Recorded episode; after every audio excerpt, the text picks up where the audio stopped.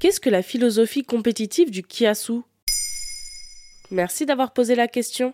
C'est une expression que vous n'avez peut-être jamais entendue, mais il est certain que vous avez quelqu'un dans votre entourage qui répond parfaitement à la définition du kiasu. Ou peut-être que vous-même vous vous reconnaîtrez dans cette description. Vous êtes prêt à faire la file dès l'aube pour mettre la main sur le dernier iPhone.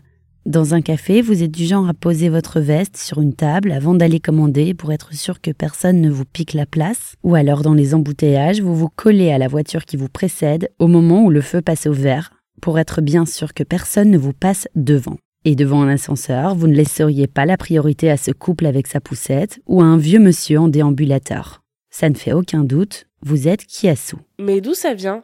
Kiasu est un terme en singlish, le chinois vernaculaire qu'on parle à Singapour, un croisement entre l'anglais et d'autres dialectes locaux.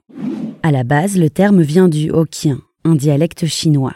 Il signifie la peur de perdre ou la peur d'être oublié. Une notion que l'on saisit aisément dans le scénario de la table prise d'assaut. On a peur de se retrouver sur le carreau, de perdre sa place et d'être l'oublié des clients. La BBC mentionnait un sondage en 2015 repris dans l'article Le pays le plus ambitieux du monde point d'interrogation. Résultat, le Kiasu arrive dans le top 10 des valeurs les plus prégnantes de la société singapourienne. L'adjectif Kiasu s'applique particulièrement aux parents. Être un parent Kiasu, c'est vouloir à tout prix le meilleur pour ses enfants. C'est inscrire son enfant à toutes les activités pour qu'il ne manque rien.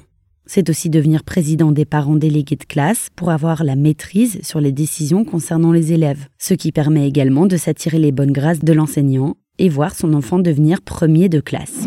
D'après le compte Instagram bulletin.fr qui partage régulièrement des concepts étrangers intraduisibles en français, Kiasu c'est bel et bien moi d'abord, les autres après.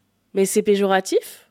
Le kiasuisme a une forte connotation péjorative parmi la population locale, oui, Selon les Singapouriens eux-mêmes, les premiers concernés, toute cette philosophie s'inscrit du côté sombre de leur identité.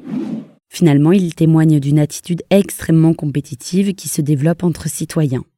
Une attitude qui trouve une explication dans le contexte politique de Singapour, d'après nos confrères du compte Instagram bulletin.fr. À leur décharge, dans un petit pays sans grandes ressources naturelles, cette compétitivité agressive a été vitale pour la survie économique de ce micro-État.